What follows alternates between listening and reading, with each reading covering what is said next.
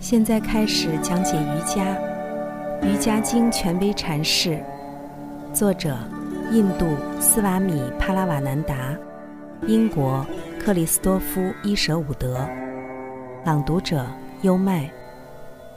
第一章：瑜伽及其目标。第二十一节：能量强盛的人会很快修成瑜伽。第二十二节。根据修行手段之弱、中、强，达成瑜伽的快慢有别。从理论上来说，我们没有理由不即刻达成完美瑜伽的状态。既然阿特曼永久的在我们之中，我们对他的无名可以被立刻消除。现在现实中，我们的进度却受到过去的业、现世的恐惧和欲望。以及我们能量的相对强度的阻挠，没有人能推断出大概需要的时间。根据个人情况的不同，可能从几个月到几年，乃至几生几世。对此，我们所能说的只是：无论多么小的努力都不会白费。我们越是努力，就会越早达成瑜伽。第二十三节。通过虔信自在天也能达到专注。第二十四节，自在天是一种特殊的存在，不受无名及其产物的污染，也不受业、潜在业力和行为结果的影响。在这里，波颠舍利第一次引入了上帝 （God） 的观念。根据费檀多哲学。自在天是宇宙的最高统治者，他是宇宙的创造者、维护者和毁灭者。准确地说，我们不能说终极实在凡在创造、维护或毁灭，因为依据定义，凡没有属性，而自在天则是可见于原质中的凡。它或多或少相当于基督教传统中的天赋上帝。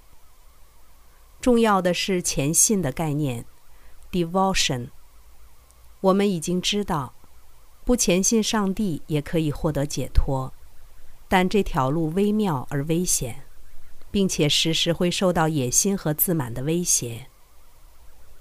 虔信一位人格上帝，可以使人十分自然地像奴仆一样谦卑，可以扫除理智分辨的冷漠。唤起人去实现其力所能及的最高层次的爱。不到解脱之时，我们无法想象凡，但我们可以根据各自不同的秉性想象自在天，因为自在天具有我们心智可以识别的属性。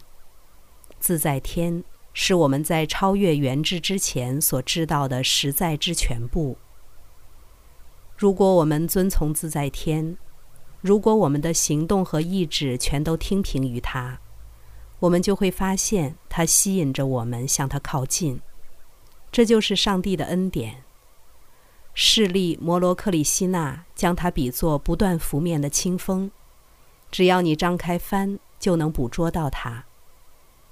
在《博加梵歌》中，我们读到：无论你做什么、吃什么或崇拜什么。无论你给他人什么礼物，无论你为了灵魂立下什么誓言，将这些都作为献祭放到我面前。这种虔信或许需要一种特殊的气质，但这并不是每个人都具备的。不过，能够感受到它的人是非常有福的，因为这是通向解脱最安全也是最快乐的道路。据说自在天是在原质中显现出来的上帝，但我们必须牢记，自在天是原质的统治者，而非仆人。那就是博颠舍利将自在天描述为一种特殊的存在的原因。人是原质的仆人，人没有认识到他真实的自我阿特曼，不得不饱尝无名的苦果，利己主义。执着于感觉对象，厌恶感觉对象，这仅仅是执着的反面，以及盲目的附着于此生。诸如此类的各种束缚构成的人的痛苦，博颠舍利在第二章中将有详细的讨论。而自在天则不受制于无名及其产物。人始终受制于生死法则和业报律，但自在天是不生不灭的。人始终受制于他的潜在业力。它深深根植于人的习性之中，并驱使着人的进一步行动和欲望。而自在天却不受潜在业力和欲望的束缚，从不卷入行为的结果之中。人的确可以获得解脱，但即便如此，人还是有别于自在天，因为自在天从未被束缚过。获得解脱后。人可以与阿特曼合一，但他永远不能与自在天合一。确实，想成为宇宙的统治者即自在天，这是所有自我本位欲望中最为疯狂的。在基督教文献中，典型的例子似乎是光明之子堕落的故事。在与凡合一的状态中，自在天和他的宇宙都会被超越。因为这两者都只是凡的投影。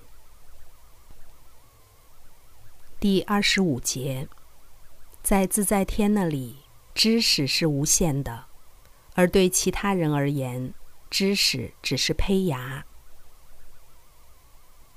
第二十六节，自在天是最早的导师的导师，因为它不受时间的限制。这两句真言都在探讨自在天的全知性质。如果我们承认在人之中存在着知识，不管它是如何有限，我们都必定能由此推出在上帝那里存在着无限的知识。进一步说，假定每个人必定有一位导师，波颠舍利便推论出，第一位导师的导师只能是上帝。因为只有他不受时间限制，先于所有导师而存在。第二十七节，表达自在天的词是 “om”。刚才带来的是，现在开始讲解瑜伽，《瑜伽经》权威阐释，第一章，瑜伽及其目标，第二十四节。自在天是一种特殊的存在，不受无名及其产物的污染，也不受业、潜在业力和行为结果的影响。瑜伽是一门亲政的学问，是引导人的心灵通向自由和平的学问。《瑜伽经》的原文只有几千言，但微言大义。二零二三新年伊始。希望通过这本《瑜伽经》的注释本，可以对你的生活提供一种全新的哲学理解以及有益的指导。跟着优麦，带你不走寻常路的看世界。